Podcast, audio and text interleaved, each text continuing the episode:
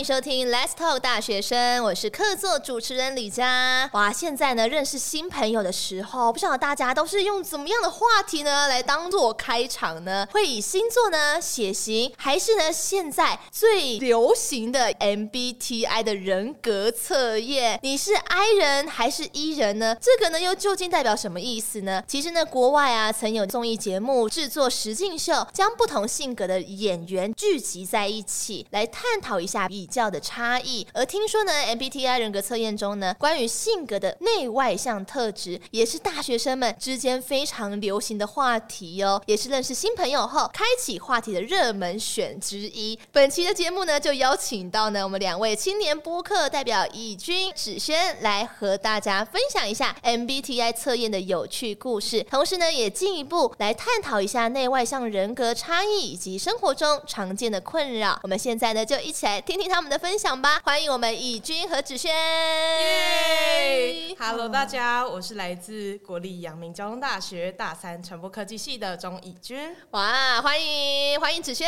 我是来自玄奘大学影剧艺术学系的大二生黄子轩。完了，我现在听声音就有 E 人跟 I 人的差别了，对不对？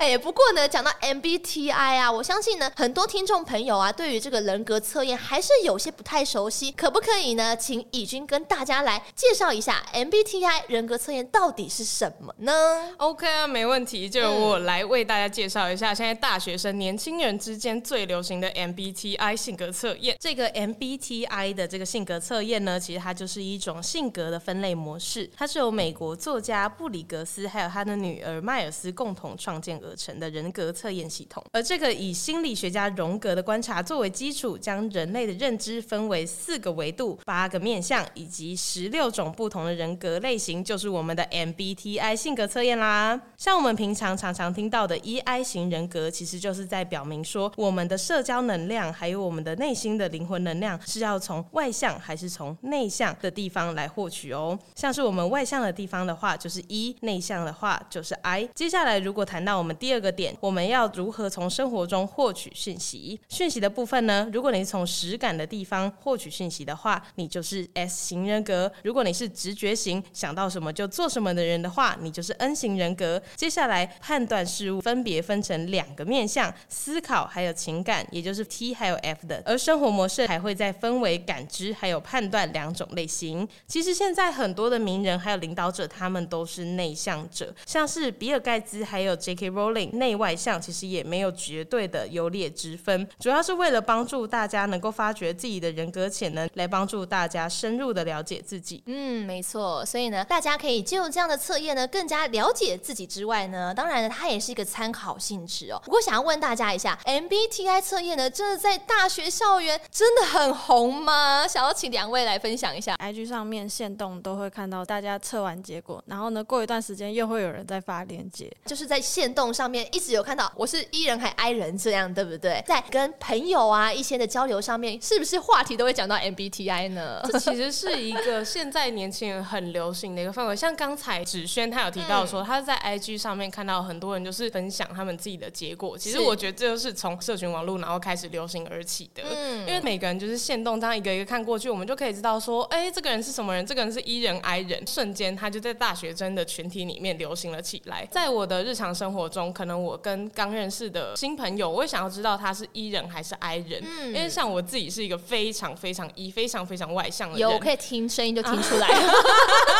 Yes，我是 E 人，只是我就想说，其实这个人是 I 人，但是他在假装坚强。我会不会吓死他了？但他不敢跟我讲，可能蛮常吓到人的。哦。没有，他我很抱歉。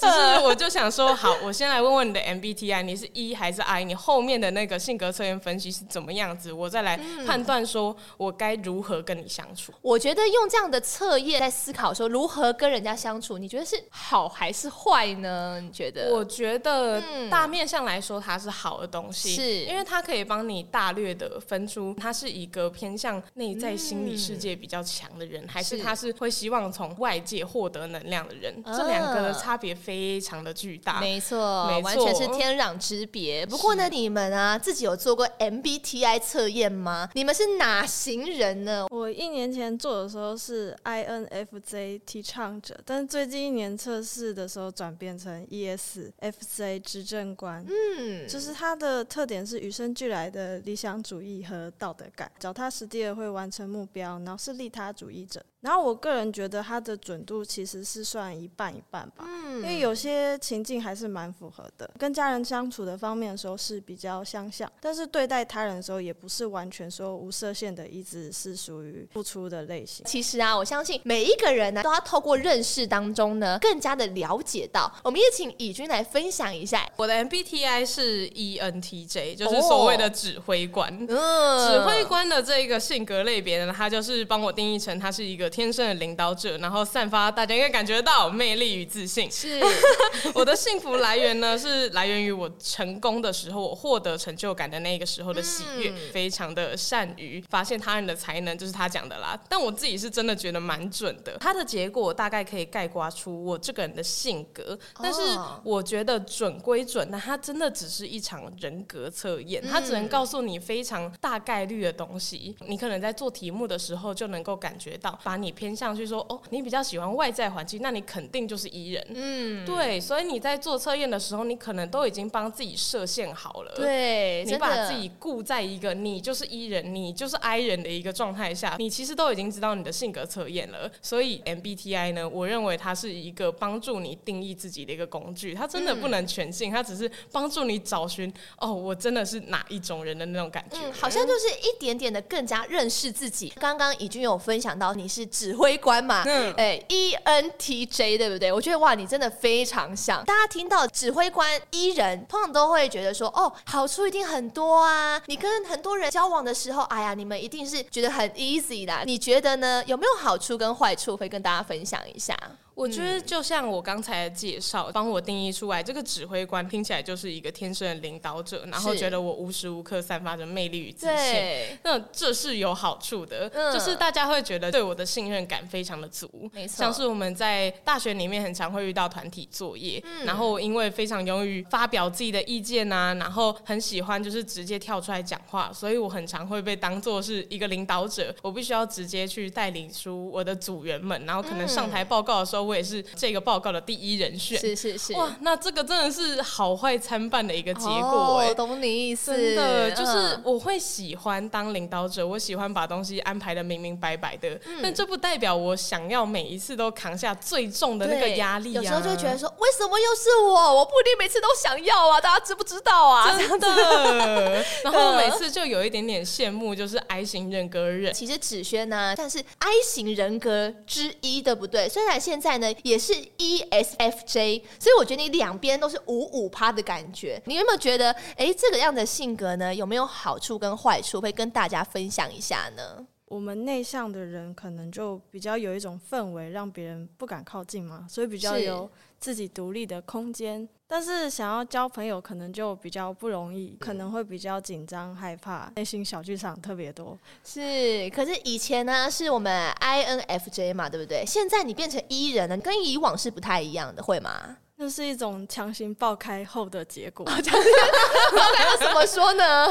因为觉得自己可能过去真的不太行，所以就觉得还是要改变一下。嗯、大学就说好吧，还是选择了一个可以打开社交的科系，影剧学习。哦、哇，哎、欸，我觉得也是一个挑战呢。大学四年当中，你从一开始呢就想要挑战你自己这样的人格 测验，希望自己呢从 I 人变 E 人。在两位的生活当中呢，有没有曾经因为内外外向的性格感到一些困扰，或是被贴上哪些标签呢？别人可能会觉得说我们太冷淡、不合群，嗯、然后会觉得说我们是在摆脸色吗？嗯，所以有时候就会觉得我其实没有这样的意思啦，只是内心的人格是比较内向一些些。但是其实实际上不是这样的概念。接下来也请以君来分享一下，在生活当中呢，有没有一些内外向的性格感到困扰呢？其实，在生活中并没有太多的时候会因为我。我的外向的性格而带来这些困扰，嗯、但是多少还是有的，因为我曾经就有听过别人向我反映说，我的性格实在是太招摇了。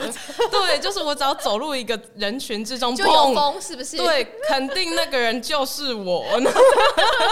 就是走进，哎、欸，如果我是大学生，好想跟你当朋友。Oh my god！、哦、可是对，就是会有些人想要跟我当朋友，嗯、可是另外一群人就想说，哦，那个人在装什么装啊？嗯、社交咖，讨厌鬼。每一个老师问问题都有你的毛。我有时候也会很羡慕 I 型人格，他们有他自己的内心世界在。那其实你刚刚有讲到，你身边的朋友啊，都其实很多 I 人。我们想知道你们平常都是怎么样一起来相处，是不是应该有蛮多火花的呢？我觉得这个就要说起我跟 I 人们共处的第一段时光了。哦、第一段时光没错，怎么说呢？我跟他们突然熟起来的一个契机点，就是刚好有五个 I 人，然后跟我一个 E 人一起要做一个分组的报告啊。然后这个分组的报告呢，需要非常多人一起上台报告，所以老师是不允许任何一个人被落下的。所以他们就非常的依赖我去帮他们写稿子啊，然后对那一种口条啊，能让他们上台可以好好的来发表。他们后来那之后，他们就发现说，E 人的这个自信啊，还有就是说话这个口条跟流畅度，他们实在是太喜欢了。他们之后有很多次跟我讲到这一点，我们就渐渐的聚集成为了一坨。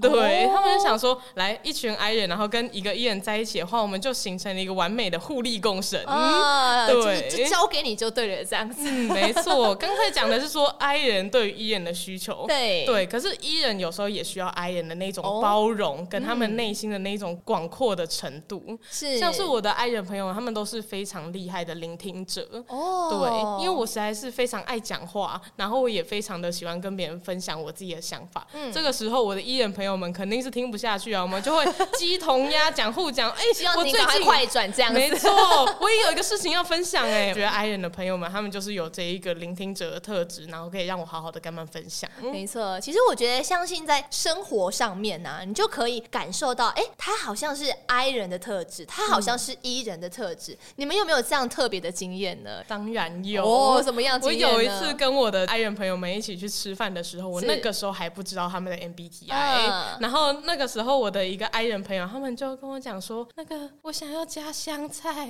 那个我想要加辣椒酱，我的筷子掉地板了，我不敢拿。然后我就说，阿姨，辣椒酱没了。我是不可能会怕，就是这一个直接跟别人面对面讲话的这种情况。子轩会吗？多数都是一个人出去，我很喜欢自己一个人出去走，然后找比较少人的地方，嗯、除非是看展览什么才会人很多，或是只有一两个朋友这样子。啊、但是他们好像也不算是很典型的伊人，嗯，所以我好像周遭很少伊人。哦，了解。那你想问问子轩，你刚刚有说到有一点像是社恐的经验，那你有没有想要？试图改变这件事情呢，就是上大学啊。那时候怎么想要说，哎、欸，那我来进入影剧艺术系？我觉得需要很勇敢的一个选择，哎，对不对？那时候是因为我不知道要读什么，然后我感觉我对艺术类还算感兴趣，嗯，然后也觉得说好像读这个科系会遇到很多外向的人啊，然后呢就可以让自己外放一点嘛。因为觉得好像说这是成长的必经过程，嗯，但是后来发现到大学之后进到人群，那个开关会自动打开。哦，怎么说呢？就是有点像是工作状态直接按，那个外放人格会瞬间像是秀一样，瞬间就是打开了。但是有时候私底下的时候，那个开关好像失灵了，哦，就变成说 还要再去修一下，这样是不是？对，所以就变成那个状态很难调整。现在还在学习。怎么调整一开关的那个状态？嗯，其实我觉得也不需要特别的去学习，说我应该要怎么样。因为像我觉得在于戏剧啊，最重要是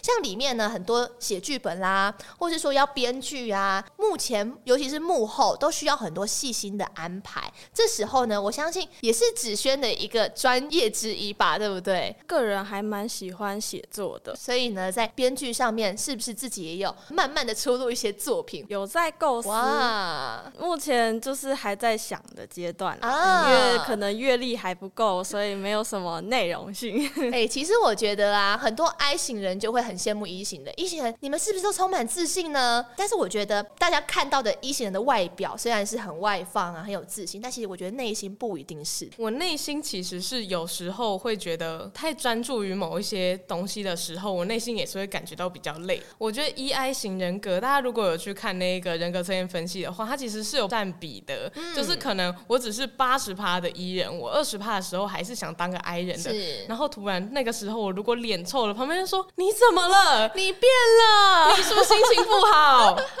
你是不是累了？然后他们，我就突然收到非常多的关心，但其实这个关系是对 E 人的一种过度关心，反而让我们造成一种压力，就觉得好像我如果不够 E，E 人就是要 E 到底，对对对，对啊，没有外向到底的话，好像就是我病了。真的，因为像以前，我觉得我也是属于 E 人啦，我比较爱讲话路线，但是有时候我们就只是想要断电一下下，也会有断电的时候哦，断电一下下，然后很多人就说你怎么了？发生什么事情吗？这样臭脸什么其实就只是想要休息一下下啦。不过呢，其实像两位啊，有没有曾经因为内外向的性格啊，没有获得什么东西，或是失去了哪些东西，意外发现了，哎，我其实有这些隐性的优势。其实我在测出这个 ENTJ 之前，嗯、我其实是 ENFP，就是大家所熟知的那个快乐小蝴蝶人。哦、快乐小蝴蝶，对，就是人人好啊，然后又有自 信，那企业很爱用哦，真的，又有自信又开朗。我们主持人有讲到就是企业这个部分吗？嗯、这个就是我稍微可以跟大家分享的一点，因为我之前在工作的时候，嗯、有被某一家企业然后测过 MBTI，是是是，然后我那个时候就觉得很错愕啊，哦、就突然发现我的人格居然是还要被公司来所拣选的一、嗯、一个类别，然后我就觉得说，嗯，所以这个公司是只要我是 E，I，或者是我有什么倾向，他就不要我了吗？我觉得这是一件很不好的事情，这也是我所发现最近我想要改变的事情之一。我觉得每一个人他都有自己存在意义，人格也有他自己灵魂的归处，没错，所以不需要去特别改变自己的什么，因为能力跟人格它两个特质是分开的，对，嗯、完全是分开的。子轩，你有没有因为呢自己内外向的性格失去了哪些东西，或是获得了哪些东西？可不可以跟大家来分享一下呢？失去什么？好像对待老师的关系，就有时候大家就能很自然的跟老师打成一片。是是是。但是我自己本身就是那种跟老师好像不太熟，然后在走廊上都不知道要不要跟他打招呼，呃、但好像尴尬，要打招呼也不是，然后不打招呼也不是，是 然后犹豫完之后，老师就走过去了，就失去了一个跟老师打招呼的机会。哎、欸，不过我相信呢，在这两个测验当中呢，你们应该也有发现到自己一些隐性的优势，对不对？就是我一直以来都不知道我开心到底在开心什么，我真的很像在傻嗨，你知道吗？就是我好像无时无刻都很开心，但我觉得真正他要有一个发自内心的喜悦，其实是来自于我有所追求的东西，他得到了一个结果的时候。Oh. 对，因为我真的是一个非常莽撞又过度外向的人，是是是，就是你在多方尝试的时候，你最终找到了一个点，是你愿意去喜欢、愿意去尝试走这条路的时候。像是我现在就来就是大学生 podcast 的嘛，嗯、像我就是就是每次。来录完一集，然后我就会获得一种满满的幸福感，来跟大家分享，就好像有了一个分享的机会，有人听我讲话，这就是我的成就感的来源。那子萱可不可以跟大家也来分享一下？这个人格当中也有很多的隐性的优势，你有发觉到，然后套用在你的细所上呢？还是有，因为就是可能在比如说听音乐啊，嗯的时候，我会感觉到那个情绪，然后有的时候那个有一种戏剧性的画面就已经在脑子过一遍了。哦，真的哦，就是透过音乐的时候，就是脑袋已经有呈现画面感，就是有那个可能舞蹈表演啊，或者什么戏剧性的一个故事已经串起来。是，所以这时候可能就是你创作的来源。相信这个人格测验当中，它不是不好哦，是你可以更加的发现到，原来我有这些的优势所在。那请。芷萱也来分享一下，你有没有在做完这个测验当中呢，也发现到说，哦，原来我有这样子的隐性的一些性格呢？其实我在测的时候，嗯，反而没什么发现，是反而是透过自己了解的方式，慢慢了解，原来自己好像不太适合。一行人的社交方式，嗯，因为本身可能太敏感了，是，就是对于别人的情绪变化，可能别人没有表现出来，都会吸收到对方的情绪能量。如果吸收久了，累积久了，我自己就会爆炸。嗯，所以就变我会选择自动去回避，就下课下班了，那就拜拜，要不然吸收量太高，我可能就连工作都没办法好好工作。